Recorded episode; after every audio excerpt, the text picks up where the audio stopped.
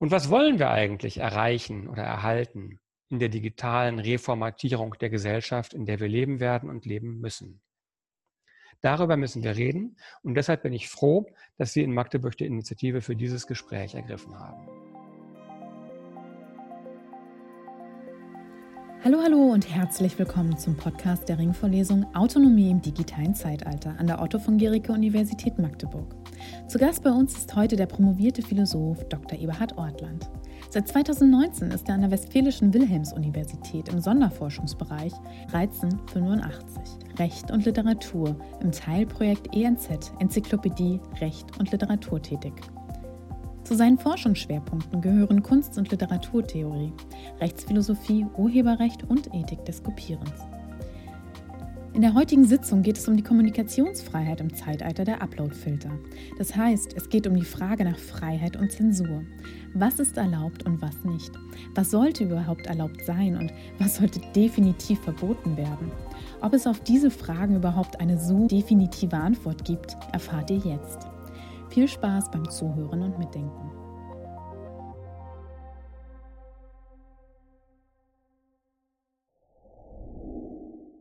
Ja, erstmal Hallo in die Runde. Ähm, ich freue mich, äh, hier zu sein. Oder erstmal, ähm, ich wäre gerne bei euch in äh, Magdeburg, bin aber jetzt äh, nur in Münster zugeschaltet. Ich habe eine kleine PowerPoint-Präsentation vorbereitet. Ähm, ich möchte einen Beitrag eben zur Ringvorlesung hier über Autonomie im digitalen Zeitalter leisten, wobei ich mich fokussieren werde auf einen einen Teilaspekt, nämlich die Funktionsweise und Problematik von automatisierten Vorzensuralgorithmen auf Social-Media-Plattformen, die in der politischen Diskussion in den letzten Jahren vor allem unter dem Schlagwort Upload-Filter für Furore gesorgt haben. Auch dieses Thema ist in vielen Aspekten, die ich kaum anreißen kann, noch viel zu groß, als dass ich versprechen könnte, es in der uns heute äh, zur Verfügung stehenden Zeit einigermaßen befriedigend zu umreißen. Insbesondere was die informationstechnischen Funktionsweisen unterschiedlicher Arten von Filtersoftware angeht, äh, bin ich kein Experte. Möglicherweise sind unter den Zuhörern und Teilnehmern heute einige, in dieser Hinsicht tiefergehende fachliche Kenntnisse mitbringen äh, und in der Diskussion nachher vielleicht noch auf bestimmte Punkte aufmerksam machen können, die hier besonders relevant sind. Ich verstehe den mir möglichen Beitrag zu dieser Diskussion in erster Linie als einen Beitrag aus der politischen Philosophie. Dementsprechend möchte ich meinen Vortrag in der Hauptsache damit beginnen. Erstens, dass ich einen Begriff von Kommunikationsfreiheit entwerfe, von dem ich allerdings annehme, dass er Ihnen im Wesentlichen nicht neu sein dürfte, sondern lediglich in Erinnerung ruft, was wir alle mehr oder weniger selbstverständlich voraussetzen und alltäglich in Anspruch nehmen, äh, wovon wir allerdings zugleich auch äh, wissen, dass es in Wirklichkeit und in historischer Perspektive alles andere als selbstverständlich ist. Da diese Freiheit in äh, allen Ländern, von denen wir wissen, äh, nur eingeschränkt oder gar nicht in Anspruch genommen werden kann. Sie ist auch bei uns keineswegs grenzenlos garantiert. Bestimmte Grenzen der Kommunikationsfreiheit werden auch bei uns, wie eigentlich überall, für nötig gehalten, die ich im zweiten vorbereitenden Schritt äh, in Erinnerung rufen werde. Wir können uns daher nicht damit begnügen, festzuhalten, warum Kommunikationsfreiheit, also Meinungs- und Redefreiheit, Pressefreiheit, möglichst weitgehende Freiheit des Zugangs zu Informationen, die von allgemeinem Interesse sind. Warum diese Kommunikationsfreiheit für unsere gesellschaftliche Autonomie wie für unsere je individuelle Selbstverwirklichung schlechterdings unverzichtbar ist. Wir müssen auch den Gefahren und Beeinträchtigungen realistisch ins Auge sehen, die sich aus bestimmten Kommunikationshandlungen unter Umständen für einzelne Betroffene oder auch für die Allgemeinheit ergeben können. Kommunikationsfreiheit ist einerseits unbedingt ein Wert und wir sollten wissen, inwiefern und warum sie so wertvoll ist. Sie ist aber gleichzeitig auch problematisch und unterliegt deshalb gewissen Einschränkungen. Und dies nicht erst seit neuestem, sondern in gewissem Sinn wohl schon immer. Wenn auch die medientechnische Entwicklung erhebliche, nicht nur quantitative, sondern auch qualitative Änderungen der Lage mit sich bringt. Wir müssen diese Problematik verstehen, um beurteilen zu können, welche Einschränkungen der Kommunikationsfreiheit wir als legitim ansehen müssen und welche mehr Schaden als Nutzen. Nachdem wir uns so über den Wert und die Grenzen der Kommunikationsfreiheit und damit auch über die normativen Grundlagen der Diskussion über die gesellschaftlich zulässige und hinzunehmende Kommunikation verständigt haben, stellt sich drittens die Frage nach den Mitteln, wie die Unterscheidung zwischen zulässigen und nicht zulässigen Kommunikationshandlungen praktisch umgesetzt werden kann. Das ist die Frage nach der Zensur. Die Antwort auf die Frage nach Formen der Zensur wird im Bereich der digitalen Medien in vielen Fällen etwas mit Suchmaschinen, Musterabgleich und Filteralgorithmen zu tun haben. Schon Zugangsbeschränkungen durch Anmeldeportale und Passwortabfragen gehören dazu, denn durch sie wird unterschieden zwischen einer unbeschränkt öffentlichen Zugänglichkeit eines Kommunikationsangebotes und einer geschlossenen Gesellschaft im virtuellen Raum, so wie hier. Genau eine Lösung, die für alle legitimen Bedürfnisse zur Einschränkung des Spektrums der öffentlich zugänglichen Information oder Kommunikationsangebote passen könnte, wird und kann es nicht geben. Die Diskussion über Upload-Filter, auf die ich mich im vierten Schritt meiner Überlegungen konzentrieren will, muss daher eingebettet werden in den Kontext unterschiedlicher rechtlicher und technischer Instrumente, innerhalb dessen solche Filteralgorithmen bestimmte Funktionen übernehmen sollen. Zur Versachlichung der Diskussion möchte ich zunächst die Frage erörtern, was Upload-Filter eigentlich sind, wie sie funktionieren, was für Bedingungen ihrer Treffsicherheit und Spezifität äh, es gibt äh, und was auch die Frage nach den Kosten derartiger Technologien angeht. Nach diesen notwendigen Vorverständigungen über die Sachen, um die es hier geht, will ich dann im letzten Schritt endlich das im Thema des Vortrags angekündigte Thema ansprechen. Wie verändert sich die gesellschaftliche Kommunikation im Zeitalter der Upload-Filter? Und schließlich, was folgt daraus für unsere Kommunikationsfreiheit und die beanspruchte Autonomie? Beginnen wir mit dem ersten Schritt. Ich greife zunächst das Semesterthema der Ringvorlesung auf. Ähm, es soll nach den Möglichkeiten und Bedingungen von Autonomie im digitalen Zeitalter gefragt werden. Das digitale Zeitalter ist längst Gegenwart, sonst könnten wir gerade hier auf diesem Kanal nicht miteinander kommunizieren. Aber es klingt doch zugleich noch nach Zukunft. Wir gehen schon seit längerem, seit mindestens 30, ja eigentlich schon seit über 50 Jahren davon aus, dass das digitale Zeitalter gerade erst anfängt. Dass also die heute schon genutzten und erfahrbaren Potenziale der digitalen Informationsverarbeitungs- und Kommunikationstechnologien erst der Anfang einer Entwicklung sind, von der wir noch kaum absehen können, worauf sie einmal hinauslaufen könnte. Von der wir aber ahnen, dass sie die Welt, die Gesellschaft, unser Leben und unser Selbstverständnis auf eine Weise bestimmen wird, die sich von allem Überlieferten und Gewohnten unterscheiden wird. Können wir diese Entwicklung mitgestalten? Oder wer schreibt, wer bestimmt die Gesetze des Cyberspace? Und was wollen wir eigentlich erreichen oder erhalten in der digitalen Reformatierung der Gesellschaft, in der wir leben werden und leben müssen? Darüber müssen wir reden und deshalb bin ich froh, dass Sie in Magdeburg die Initiative für dieses Gespräch ergriffen haben. Der Begriff oder zunächst mal das Wort Autonomie kommt, wie die meisten von Ihnen wissen werden, aus dem Altgriechischen und bedeutet so etwas wie Selbstbestimmung. Allerdings verstand man darunter im Altertum und wesentlich auch noch bis in die frühe Neuzeit zunächst nicht einmal individuelle Selbstbestimmung. So etwas hätte als Idiotie, wenn nicht als Frevel gegolten. Autonomie bedeutet, primär kollektive Selbstbestimmung, indem eine politische Gemeinschaft, eine Polis, sich selbst ihr Gesetz gibt und dadurch insofern frei ist, als sie nicht unter einem fremden, ihr von außen aufgezwungenen Gesetz heteronom leben muss.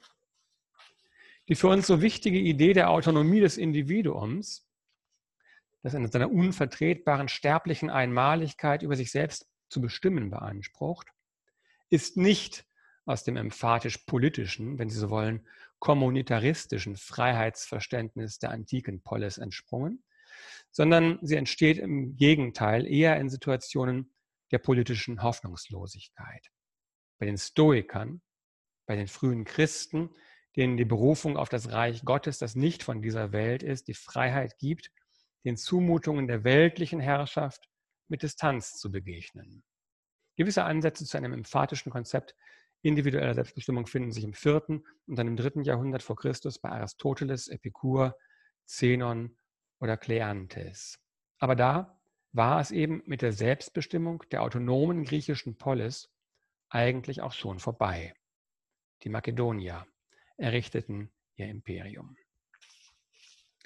Kant, der für die ähm, moderne Konjunktur des ähm, Autonomiekonzepts maßgebliche Impulse gegeben hat, unterschied fein zwischen dem stolzen Anspruch auf Autonomie, in dem Sinne, dass man selbst das Gesetz geben, aber keinem anderen Gesetz unterworfen sein will, und dem ungleich bescheideneren Anspruch auf Heautonomie als Selbstbestimmung des Individuums oder bei Kant der Urteilskraft, lediglich über sich selbst. ohne die Diskussion äh, über das moderne liberale Verständnis von, Auto, äh, von individueller Autonomie und über den Zusammenhang von personaler und politischer Autonomie hier weiter verfolgen zu können, möchte ich immerhin festhalten, dass schon in der antiken, in der griechischen Antike die Freiheit der Rede und der Unterredung als zentrale und zugleich als Voraussetzung und zugleich als wesentliche Verwirklichung der in einer Gesellschaft bestehenden Freiheit galt. Dabei ist grundsätzlich zu beachten, dass die Redefreiheit in der Antike, wo immer sie in Anspruch genommen werden konnte, natürlich nicht als einklagbares Recht für jedermann garantiert war, sondern selbst in den sich als demokratisch verstehenden Stadtstaaten bestenfalls als Privileg galt, als Vorrecht, dass die Freien und Gleichen, die Vollbürger der Polis und nur diese genossen, im Unterschied zu denen, die nicht als gleich und frei anerkannt wurden und die nichts zu sagen hatten. Frauen, Kinder, Sklaven, Barbaren.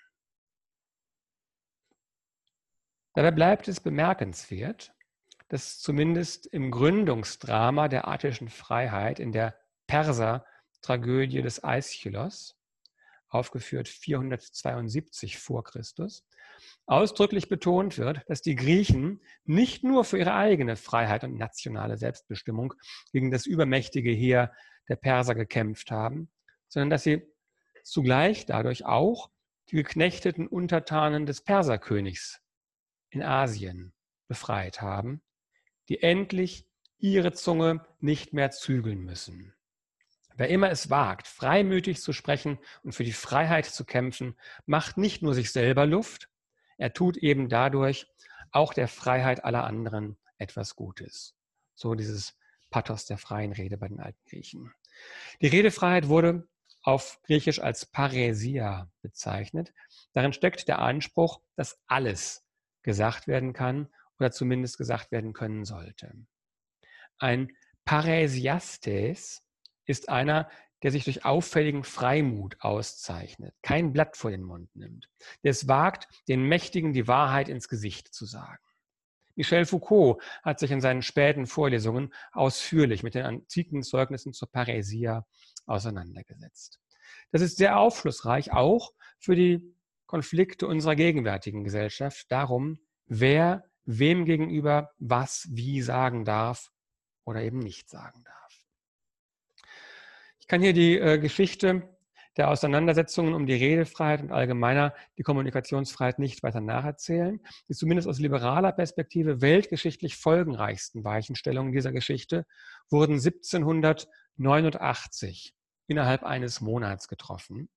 Nämlich Ende August 1789 verabschiedete die französische Nationalversammlung in Paris die Erklärung der Menschen- und Bürgerrechte, in der das Recht Gedanken und Mitteilungen, äh, Gedanken und Meinungen mitzuteilen, als eines der wertvollsten Menschenrechte proklamiert wurde. Für die Bürger des revolutionär erschütterten, aber noch nicht abgeschafften, vorerst nur konstitutionell reformierten französischen Königreichs, wurde dieses Menschenrecht dahingehend konkretisiert, dass sie frei sprechen, schreiben und drucken können sollten Ähm, allerdings wurde mit der Möglichkeit eines Missbrauchs dieser Freiheit gerechnet und dafür Sorge getragen, dass in solchen der expliziten gesetzlichen Bestimmung bedürftigen Fällen die Kommunikationsfreiheit nicht in Anspruch genommen werden dürfe. Die Unterscheidung zwischen legitimer Kommunikation und Akten, die als Missbrauch der Kommunikationsfreiheit angesehen werden müssen, wurde in der Französischen Revolution weiterhin für notwendig gehalten. Der Zensor war nicht abgeschafft. Aber die Zensur sollte auf eine neue Rechtsgrundlage verpflichtet werden und der Grundsatz der Meinungs- und Äußerungsfreiheit wurde ausdrücklich anerkannt. Gleichzeitig mit der französischen Nationalversammlung tagte in New York der Kongress der damals 13 Vereinigten Staaten von Amerika. Noch bevor die Pariser Erklärung der Menschenrechte über den Atlantik gesegelt sein konnte, beschlossen im September 1789 die Gründerväter der USA den ersten Zusatzartikel zur amerikanischen Verfassung, der bis heute jegliches Gesetz zur Einschränkung der Rede- und Publikationsfreiheit, also Freedom of Speech or of the Press, untersagt. Freilich gibt es auch in den USA, wie jeder weiß, Grenzen äh, des Sagbaren und Grenzen dessen, was im Bild gezeigt und über die Medien verbreitet werden darf.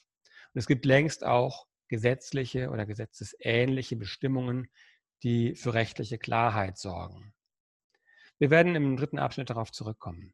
Doch die prägende Wirkung der im First Amendment verfassungsmäßig garantierten Redefreiheit auf die politische Kultur, die Medienlandschaft und die Alltagskultur der USA und darüber hinaus auch auf die Entwicklung der Kommunikationsfreiheit, äh, der sich heute auch Bürgerinnen und Bürger zahlreicher anderer Staaten erfreuen können, ist nicht zu unterschätzen.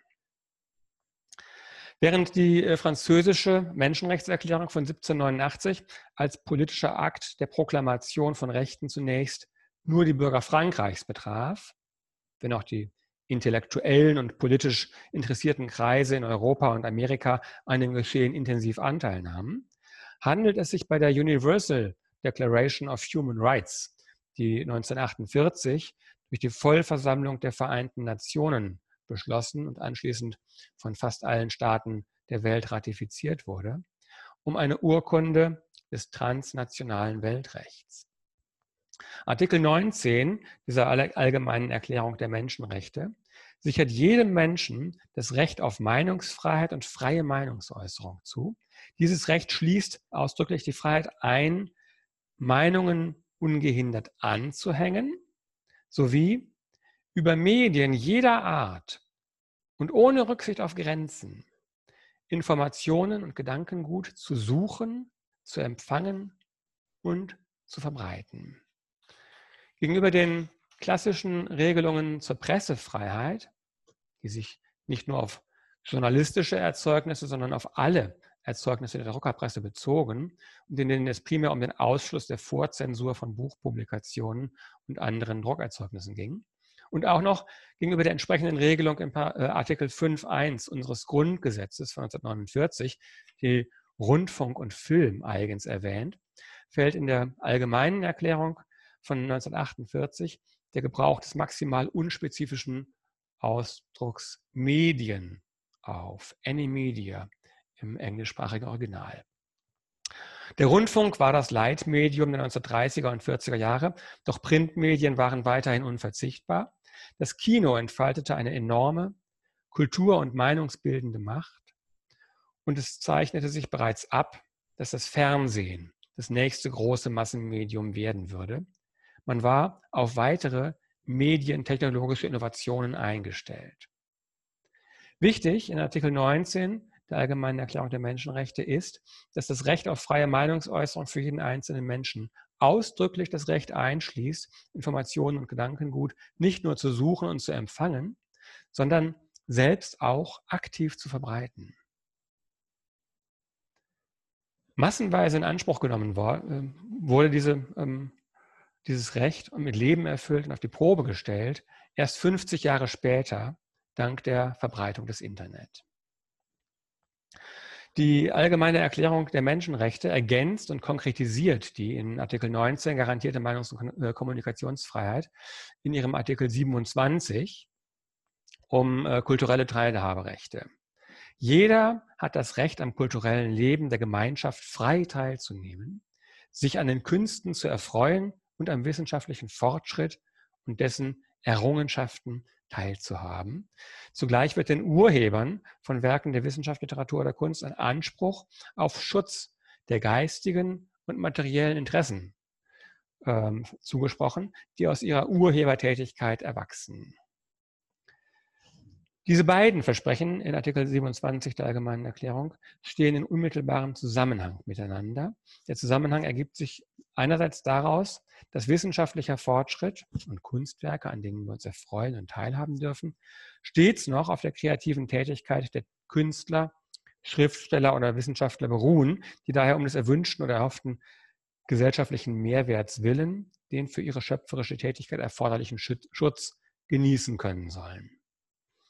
Allerdings setzt Artikel 27 Absatz 2 der Auslegung der Zugangs- und Teilhaberechte aus Absatz 1 auch eine gewisse Grenze.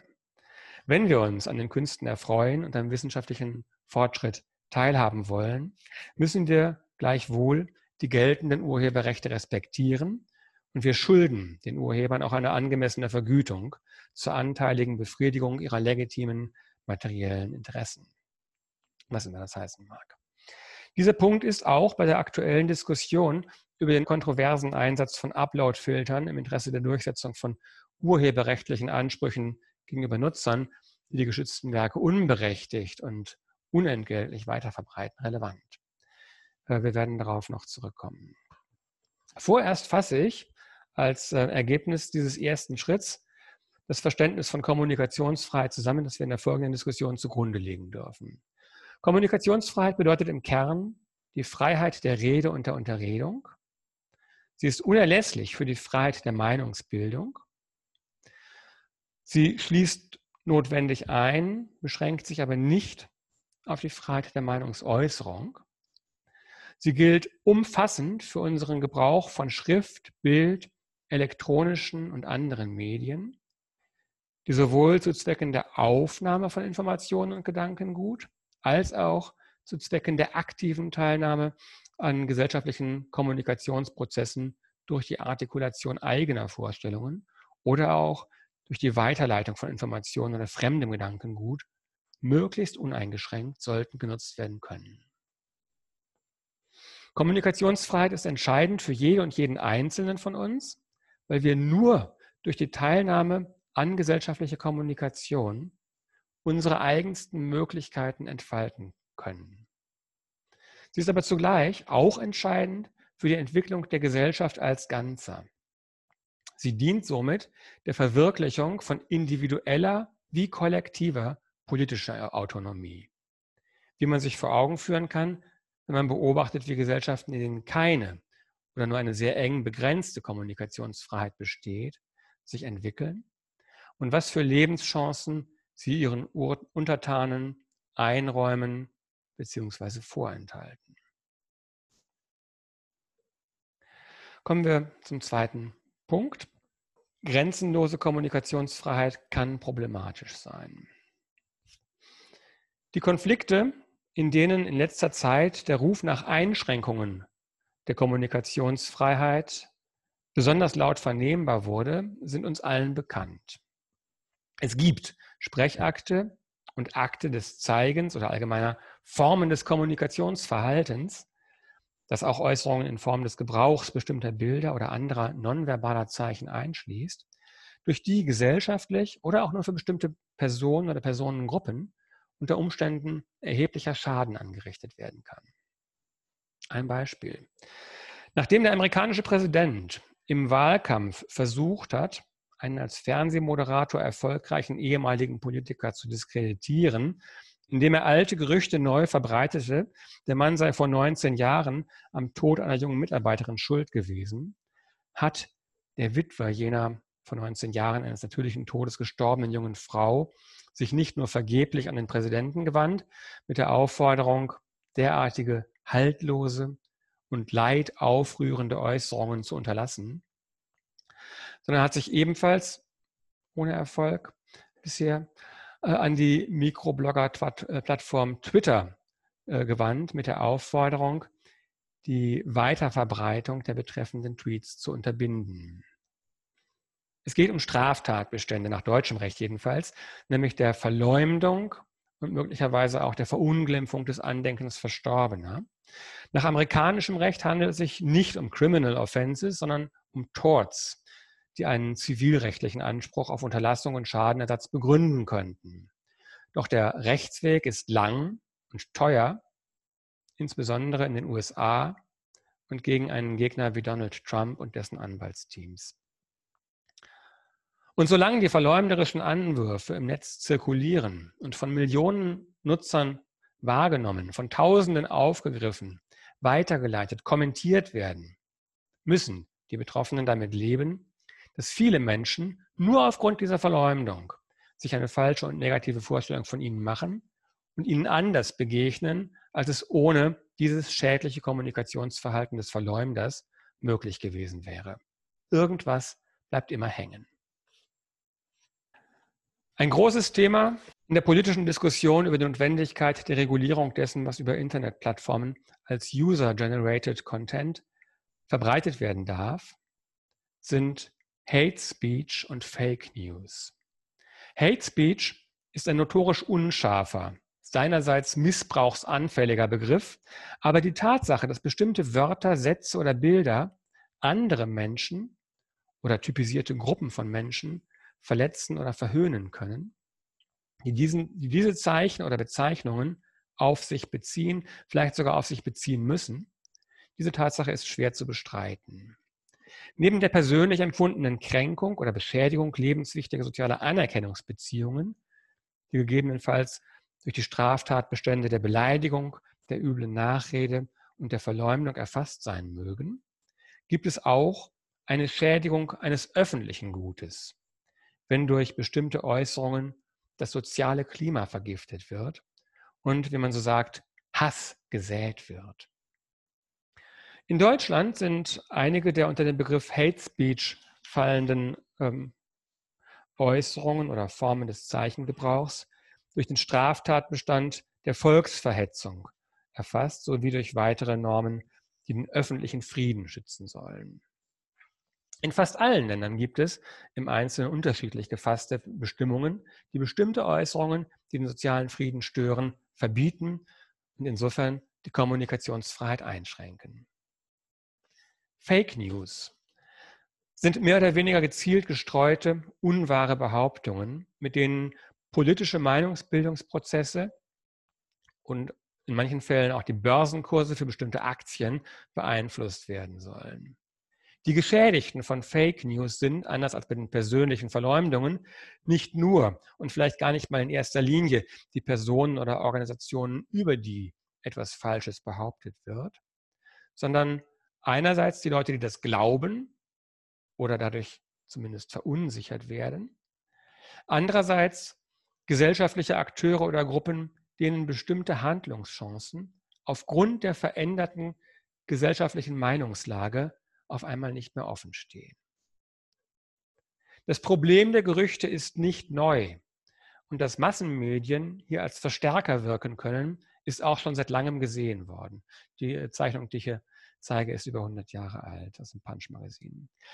Die Gesetzgeber und teilweise auch die Standesorganisationen der Presseverlage haben längst darauf reagiert durch die Einführung presserechtlicher Haftungsregeln, die es ermöglichen sollen, die Verbreiter falscher Tatsachenbehauptungen zur Verantwortung zu ziehen und zur Richtigstellung zu verpflichten. Aber die Entwicklung der sozialen Medien, in denen jeder Mensch mit Internetzugang unverzüglich und mehr oder weniger weltweit verbreiten kann, was immer ihm oder ihr gerade in den Sinn und vor die Linse kommt. Und wo ein permanenter Kampf um Aufmerksamkeit tobt, in dem meist diejenigen sich durchsetzen, die die erschreckendsten und furchtbarsten Geschichten zu erzählen wissen. Diese Entwicklung hat das Problem der Fake News erheblich verstärkt. Ein weiterer Bereich, in dem die öffentliche Kommunikation durch Bild und Schrift in fast allen Ländern für regulierungsbedürftig gehalten wird, betrifft die Verbreitung und Zirkulation gewaltverherrlichender oder pornografischer Darstellungen. Auch hier gibt es teilweise unterschiedliche Begründungen, wer genau durch die Einschränkung der Zirkulation derartiger Darstellungen vor welchem Übel genau geschützt werden soll. Neugierige Nutzer, die Schaden nehmen könnten, wenn sie durch Kommunikationsangebote beeinflusst werden, die nicht gut für sie sind.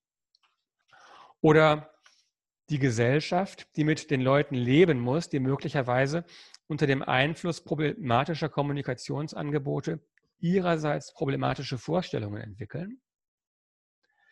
Klassischerweise wurde mit der Sorge um ein öffentliches Gut argumentiert.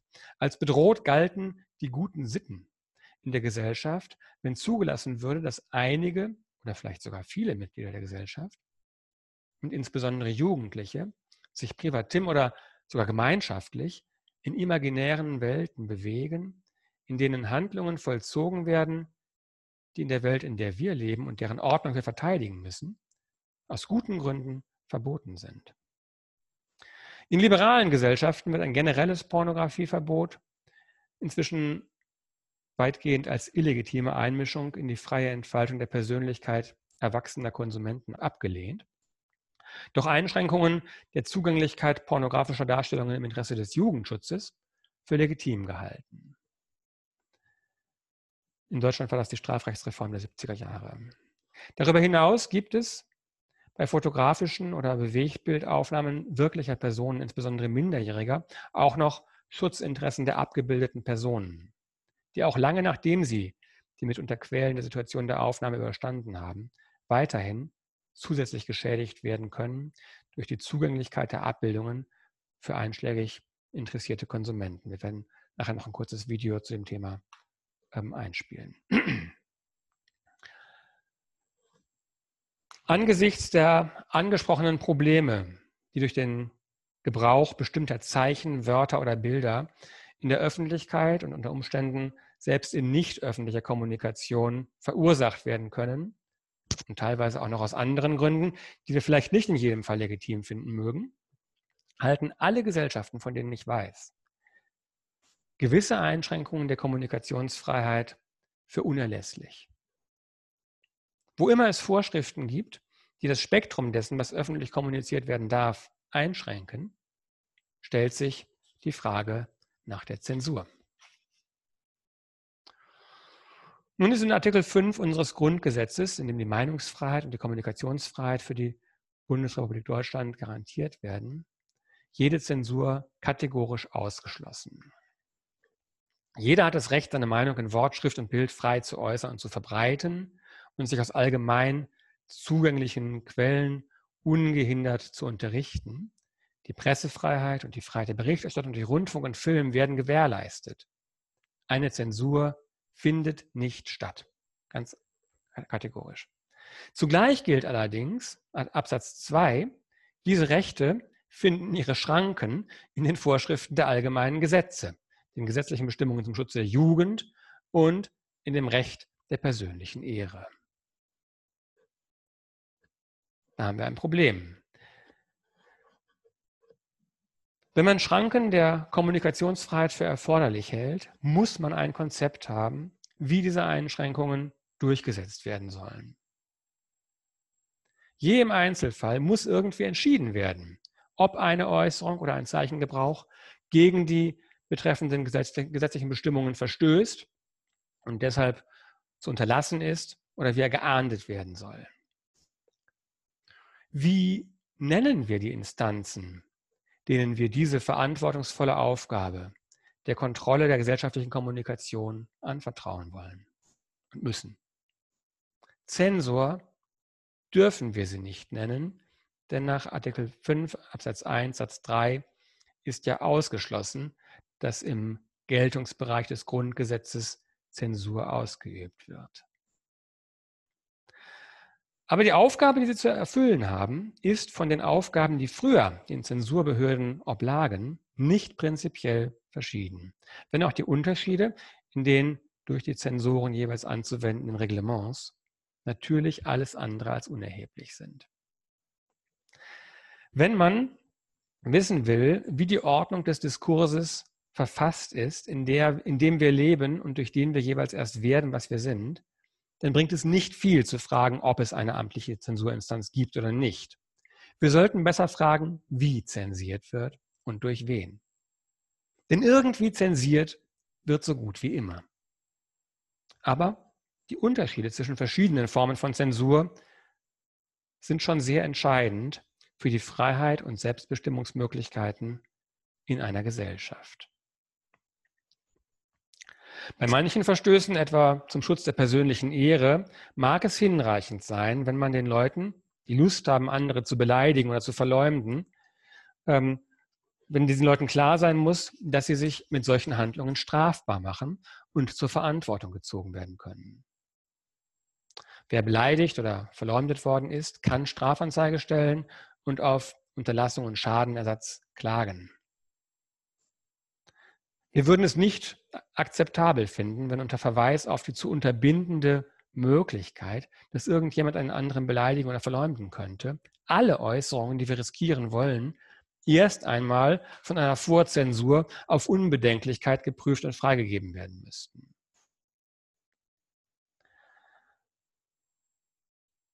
Aber es gibt schon auch Kommunikationshandlungen, von denen allgemein angenommen wird, dass sie so schädlich wär, äh, wären, dass es nicht ausreicht, sie im Nachhinein zu ahnden, sondern dass der Schaden, der von ihnen ausgehen kann, nach Möglichkeit von vornherein oder zumindest so schnell wie möglich unterbunden werden sollte.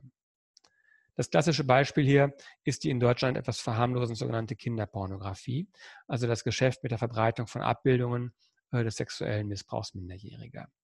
Aber es gibt noch weitere Kommunikationshandlungen bzw. Kommunikationsangebote, von denen man wünschen würde, dass sie nicht nur gegebenenfalls rechtliche Konsequenzen nach sich ziehen oder ins Darknet abgedrängt werden, sondern dass sie nach Möglichkeit von vornherein verhindert werden sollten. Wenn wir dies für richtig halten, haben wir akzeptiert, dass Zensur unter bestimmten Voraussetzungen legitim und wohl auch notwendig sein kann. Umso dringender stellt sich die Frage nach dem Wie und nach den Grenzen der Zensur.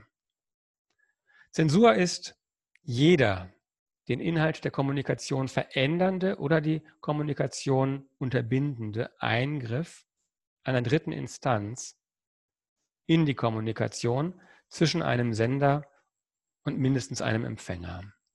Ich habe hier mal ein einfaches grafisches äh, Muster ähm, entworfen, vom Punkt zum Pfeil ist die Kommunikationsrichtung, die kann verschiedene Wege gehen und sie kann an verschiedenen Stellen innerhalb ähm, dieses Kommunikationsflusses ähm, durch äh, Zensureingriffe verändert äh, oder äh, blockiert werden. Ähm, also es kann auf verschiedene, äh, auf vielfältige Weise erfolgen, indem entweder die Nachricht gleich beim Sender abgefangen und unterdrückt wird, wie bei der Postzensur in manchen Gefängnissen, oder indem die Nachricht unterwegs abgefangen wird, wie bei der Postzensur der DDR. Bestimmte Personen, die bereits durch unzulässige Äußerungen aufgefallen waren, wurden in manchen Regimes mit einem generellen Schreib- oder Malverbot belegt. In anderen Fällen wurde und wird die Möglichkeit des Zugriffs auf bestimmte oder alle Medien eingeschränkt. Und zwar nicht nur für inhaftierte Staatsfeinde, die bestimmte Informationen nicht erhalten sollen, sondern unter Umständen, wenn man aus China hört, gleich für die gesamte Bevölkerung des größten Landes der Erde. Im landläufigen Verständnis wird unter Zensur primär die Vorzensur verstanden, die in vielen europäischen Staaten seit dem 16. Jahrhundert, mancherorts sogar bis ins 20. Jahrhundert oder gar in die Gegenwart, für Drucksachen äh, und andere Medieninhalte vorgenommen wurde äh, und die nur, diese ähm, äh, Veröffentlichungen durften nur unter der Bedingung hergestellt und verbreitet werden, dass die zuständige Behörde die Unbedenklichkeit der fraglichen Schrift bescheinigt hatte aber auch Einschränkungen des Vertriebs einer Publikation, die erst nach ihrer Vervielfältigung aus bestimmten Gründen beanstandet wird und zum Beispiel aus Gründen des Jugendschutzes nicht frei verkauft werden darf oder zum Schutz des Persönlichkeitsrechts betroffener Personen nur unter Auslassung bestimmter Stellen oder mit Schwärzungen weitergegeben werden darf. Ähm, auch bei solchen Einschränkungen handelt es sich um Zensureingriffe, äh, wobei es eben ähm, härtere und mildere Eingriffe gibt. Ähm, wenn bei uns ein, ein Roman wie Esra von Maxim Biller ähm, bekanntlich äh, nicht ähm, verkauft werden darf, ähm, dann ist es ein ähm, zivilrechtliches Verbot ähm, gegen äh, den Rowold Verlag, der das äh, Buch verlegt hatte, also bei Strafe einer äh, hohen Summe die Verbreitung äh, zu unterlassen hat. Aber es gibt kein generelles Verbot, ähm, dass eventuell andere ähm, das Buch nochmal verbreiten dürften. Sie müssen nur äh, eben damit rechnen, wenn Sie es wagen sollten, äh, dass ein ähnlicher äh, zivilrechtlicher Anspruch äh, auch gegen Sie ähm, erwirkt und durchgesetzt werden könnte. Insofern ist es was anderes als eine obrigkeitliche Verfügung, ähm, dass ähm, bei Auftreten äh, bestimmter Wörter oder Zeichenverkettungen prinzipiell ausgeschaltet und der Bildschirm blockiert wird. Gut, ein weiteres Beispiel für Zensur, die in Inhalte eingreift, habe ich mal hier von so einer Manga-Seite gefunden. Die äh, zeigen, wie die amerikanische Ausgabe bestimmter japanischer Manga äh, eben äh, unter amerikanischen Zensurbestimmungen jeweils in das Bild eingreifend verändert ist. Also Zensur ist nicht nur eine unterdrückende, sondern unter Umständen auch eine mitgestaltende Instanz. Aufgedrängte Miturheberschaft kann man das nennen. Die Bilder werden so verändert, dass sie den Vorstellungen ähm, der amerikanischen Zensurinstanzen ähm, darüber, was ähm, öffentlich verkehrsfähig sein soll, entsprechen. Und die äh, Vorlage hat dem nicht in allem entsprochen. Dann wird eben das Bild verändert. Der äh, Rauch kommt raus, ähm, die bestimmte äh, Linien, ähm, die ähm, als ähm, vielleicht sexuell anstößig irgendwie erscheinen können, werden getilgt und die Bilder werden verändert. Gut, ähm, haben wir jetzt also ein äh, Vorverständnis von Zensur äh, uns verschafft. Ähm, es gibt Zensur im Internet äh, in verschiedener Form. Es gibt also neben den Upload-Filtern, auf die wir gleich zu sprechen kommen, ähm, auch eine ähm, Blockade äh, bestimmter bereits veröffentlichter Medienangebote, die also nicht vor dem Upload äh, blockiert werden, ähm, sondern äh, wo die Zugänglichkeit für bestimmte Nutzergruppen, zum Beispiel in bestimmten Ländern oder generell äh, dann äh, unterbunden wird. Filtersysteme, ähm, die im Netz, äh, die, das, was im Netz veröffentlicht ist, ähm, die, die, die Zugänglichkeit äh, für bestimmte äh, Nutzergruppen einschränken. Das sind zum Beispiel in Suchmaschinen ähm, die bekannten Filter, die sogenannten Familienfilter, die dafür sorgen sollen, dass Jugendschutzbestimmungen für die gefilterten Angebote eingehalten werden, während man eben auch wählen kann, ungefilterte Angebote angezeigt zu bekommen. Und es gibt sogenannte äh, Geoblocking-Filter, äh, die dafür sorgen, dass bestimmte Medienangebote nicht äh, grenzenlos weltweit von Computern überall zugänglich sind, sondern nur zugänglich sind von Computern, äh, deren IP-Adresse äh, auf einen Standort hindeutet, für den das entsprechende Medienangebot äh, lizenziert ist. Ähm, also das Internet unterliegt bereits verschiedenen Filter- und Zensursystemen. Jetzt ist aber unter den verschiedenen ähm, äh, Filtersystemen, äh, die es geben kann, der Upload-Filter das am weitesten eingreifende Instrument der Zensur, weil es eben die Funktion äh, der Vorzensur hat. Es ist also nicht mehr so, dass äh, im Nachhinein festgestellt wird, ein bestimmter Inhalt verstößt gegen bestimmte legitime Interessen und muss deswegen für bestimmte Nutzer oder generell blockiert oder vom Netz genommen werden, sondern die Möglichkeit, überhaupt etwas hochzuladen und ähm, anderen zur Kommunikation anzubieten, wird unterbunden, wenn ein solches System da ist. Gründe für Upload-Filter sind ähm, neben dem urheberrechtlichen Gründen jetzt ähm, in der EU-Urheberrechtsrichtlinie ähm, ähm, eine große Rolle spielen.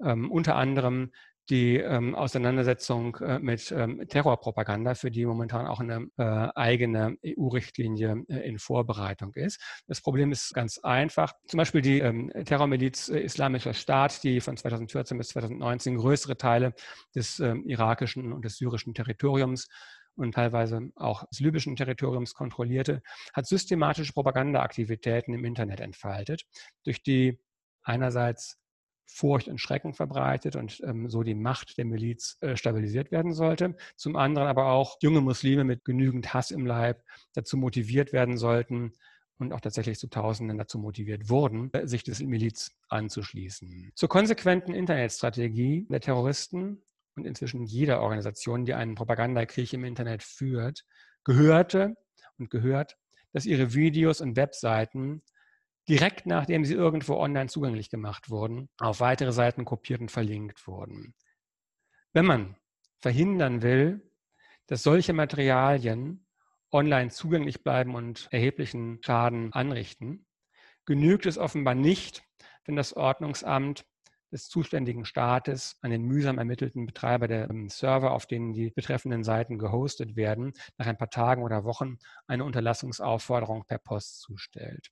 Der Schaden ist längst passiert, das rechtswidrige und gefährliche Material wird längst auf weiteren Kanälen weiterverbreitet. Deswegen gibt es da ein starkes Interesse, Upload-Filter zu haben, die sofort, wenn so etwas detektiert wird, dafür sorgen, dass es nicht online gestellt werden kann.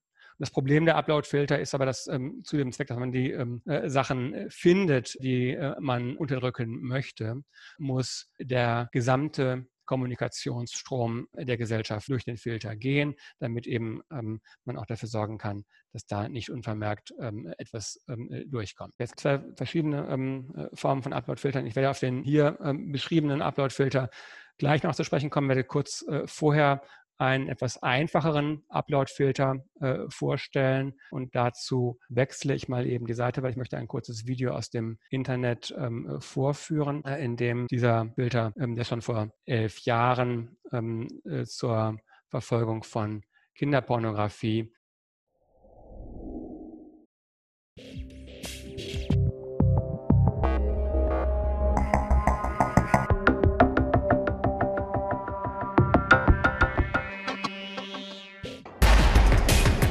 Online sexual exploitation is exploding in the world today. Two million children a year are sexually exploited. One million children a year have their images appear on, on the internet. 200 new images appear every day. This is a problem that is destroying children's lives, and we have to do more. Microsoft worked with the National Center and the International Center for Missing and Exploited Children and Dartmouth College to develop a tool called PhotoDNA that identifies and helps remove some of the worst of the worst images from the internet. This is today the industry standard, used by over 55 organizations around the globe, from internet service providers to law enforcement. But we know with a An der Stelle hier wird ein bisschen was äh, erklärt, was die Leute äh, gemacht haben. Also sie haben bestimmte Bilder, die als kinderpornografisch detektiert äh, waren, also bekannt waren, die haben sie auf bestimmte Kennzeichen der Datei untersucht ähm, und ähm, haben also einen Algorithmus geschrieben, der die Hash-Werte, die in der JPEG-Formatierung den bestimmten Teilen des Bildes zugeordnet werden, die schneller aus abzugleichen ähm, mit ähm, den entsprechenden Werten bei anderen Dateien unbekannten Inhalts. Und durch dieses Verfahren ist es also möglich, Dateien, die äh, bekannt sind, selbst wenn sie in der Bildbearbeitungssoftware äh, inzwischen äh, verändert worden sind, in allen möglichen Kopien und Bearbeitungen wiederzufinden und, und herauszufiltern. Die Software funktioniert also mit einer Referenzdatenbank der den Leuten, die dieses Programm betreiben, bekannten für problematisch gehaltenen Bildern und kann neue Kopien derselben von anderen Webseiten eliminierten Bilder, wenn sie im Internet neu auftauchen sollten, äh, sofort äh, erkennen äh, und dann ähm, erstens unterdrücken und zweitens die Apparate der Strafverfolgungsbehörden in Gang setzen, die dann den Spuren dieses Upload-Ereignisses nachgehen und versuchen, die Leute dann auch zu finden, die sich so betätigt haben, wie es eben gesetzlich verboten ist. Insofern ist dies eine Software, die bekannte Spuren verfolgen kann, aber eben äh, nur funktioniert auf der Basis einer starren Referenzdatenbank, ähm, der bereits durch menschliche Beurteiler, letztlich wohl auch durch Gerichte als gegen das Gesetz verstoßend klassifizierter Bildmaterialien. Wir werden gleich ein bisschen weiter gucken. With Ologan, you know, we go for something that could have taken seconds when you have a big data set to just milliseconds. We have a great solution with PhotoDNA in the cloud. It can make immediate progress. It's the perfect big data problem to solve. We can go from 55 customers to 55,000 customers virtually overnight. PhotoDNA has changed the way the world responds to this terrible problem. But what if we could take it to more companies, to more organizations. PhotoDNA helps ensure that we can step up the fight against online child exploitation.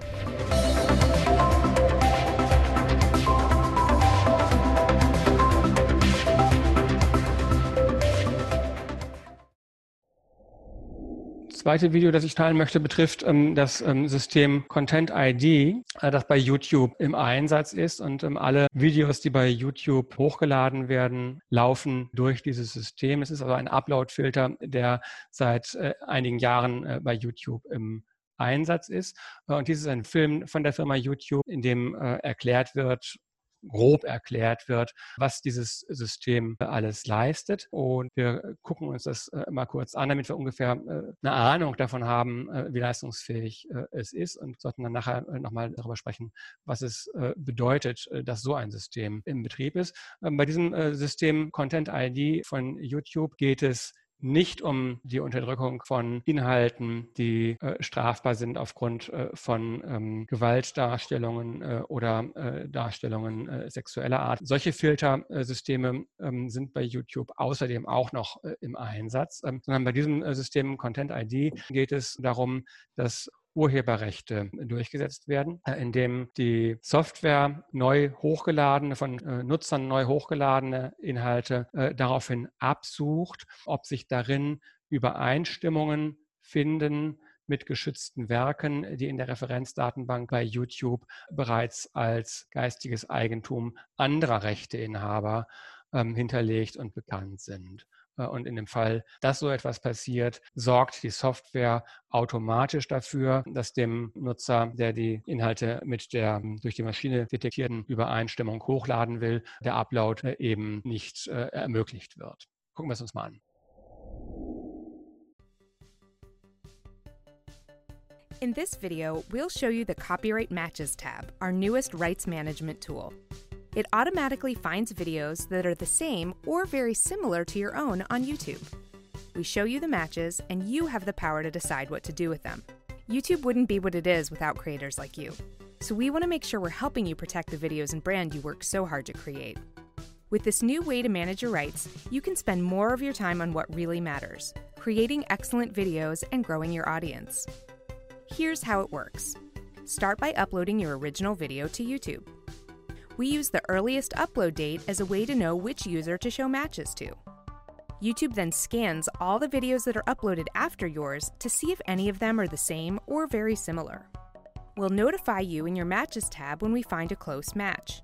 From there, you can choose to archive the match, get in touch with the other uploader, or request that YouTube remove the video.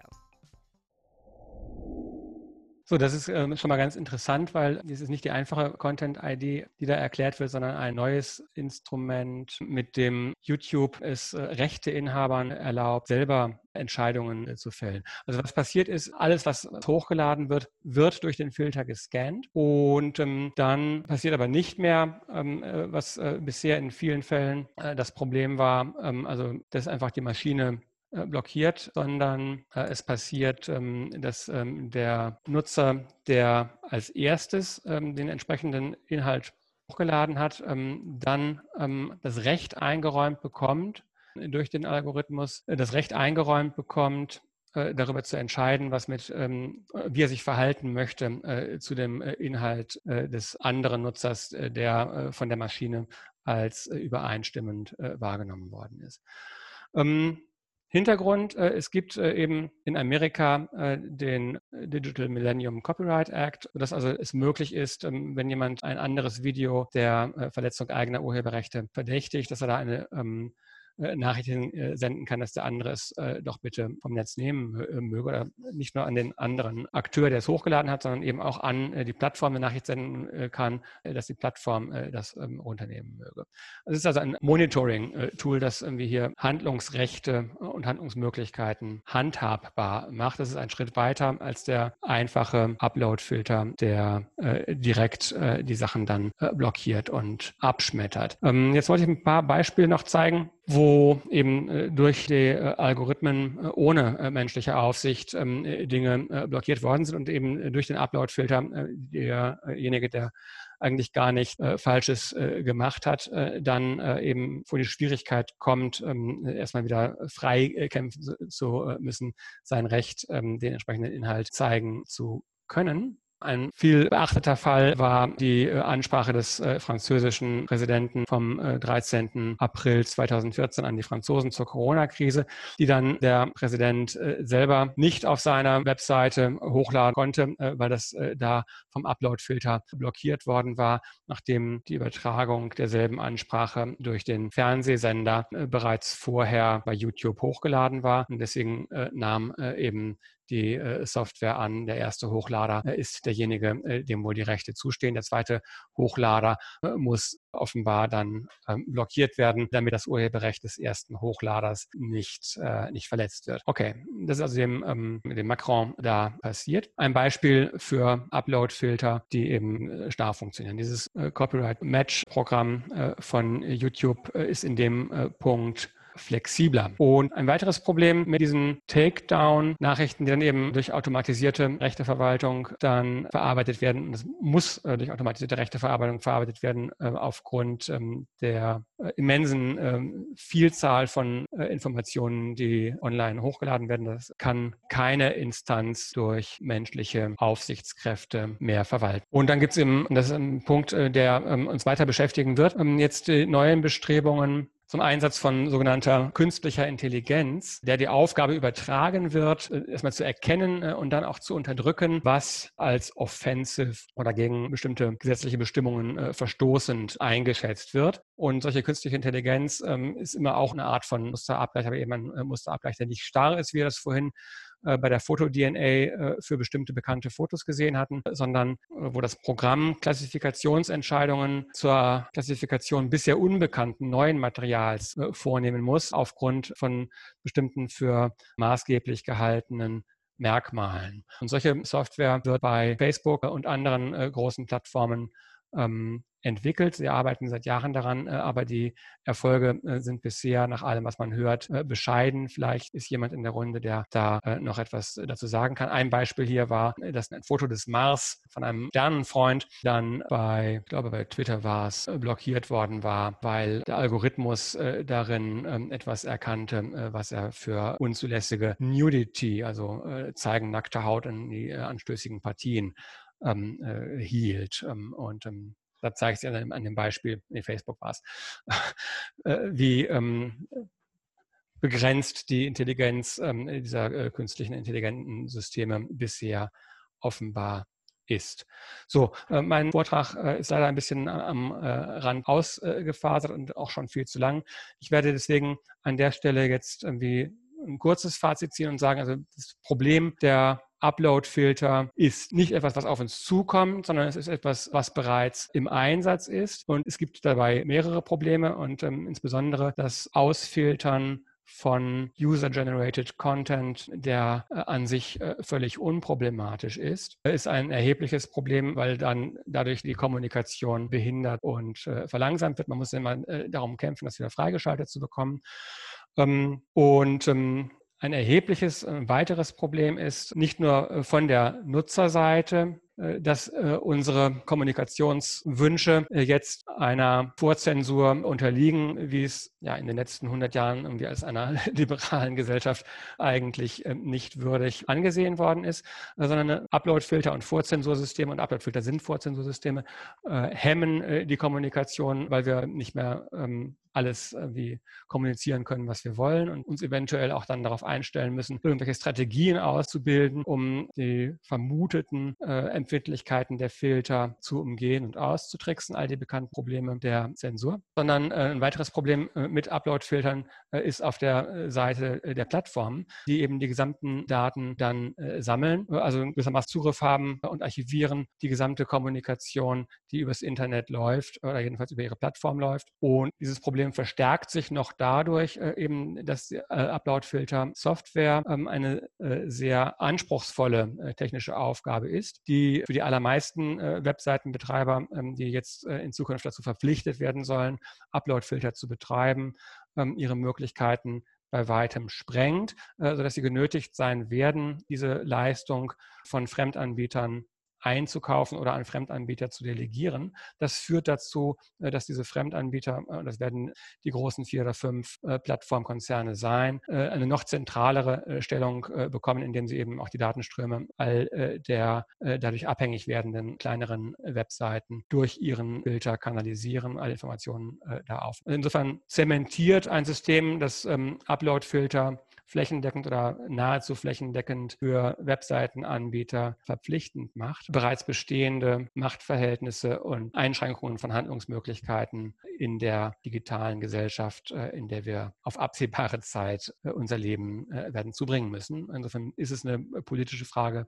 ersten Ranges, wie diese Filteralgorithmen eingestellt sind und ähm, wer Zugriff auf die Daten äh, hat und wer kontrollieren kann, äh, was die Filterbetreiber mit den Informationen, äh, die in ihre Filter oder durch ihre Filter durchlaufen, was sie dann mit diesen Informationen anfangen dürfen. Es ist vollkommen klar, dass hier äh, nicht maximale Transparenz irgendwie äh, und Offenlegung aller Daten für alle verlangt äh, werden kann, weil es eben in der Tat auch äh, um Daten und Zeichen und Bilder geht, von denen es unter Umständen gut ist, dass nicht jedermann alles zu sehen bekommt. Trotzdem brauchen wir, wenn wir eine demokratisch verfasste Gesellschaft sein und bleiben wollen, irgendwie eine Möglichkeit, dass demokratisch legitimierte Institutionen da die Kontrolle drauf haben. Und wir können das nicht einfach den Firmen überlassen und anvertrauen, die momentan in der Lage sind, die Investitionen in die entsprechende Filtersoftware zu finanzieren und von den anderen abhängig werden. Damit möchte ich den Vortrag für jetzt äh, beschließen und freue mich auf die Diskussion.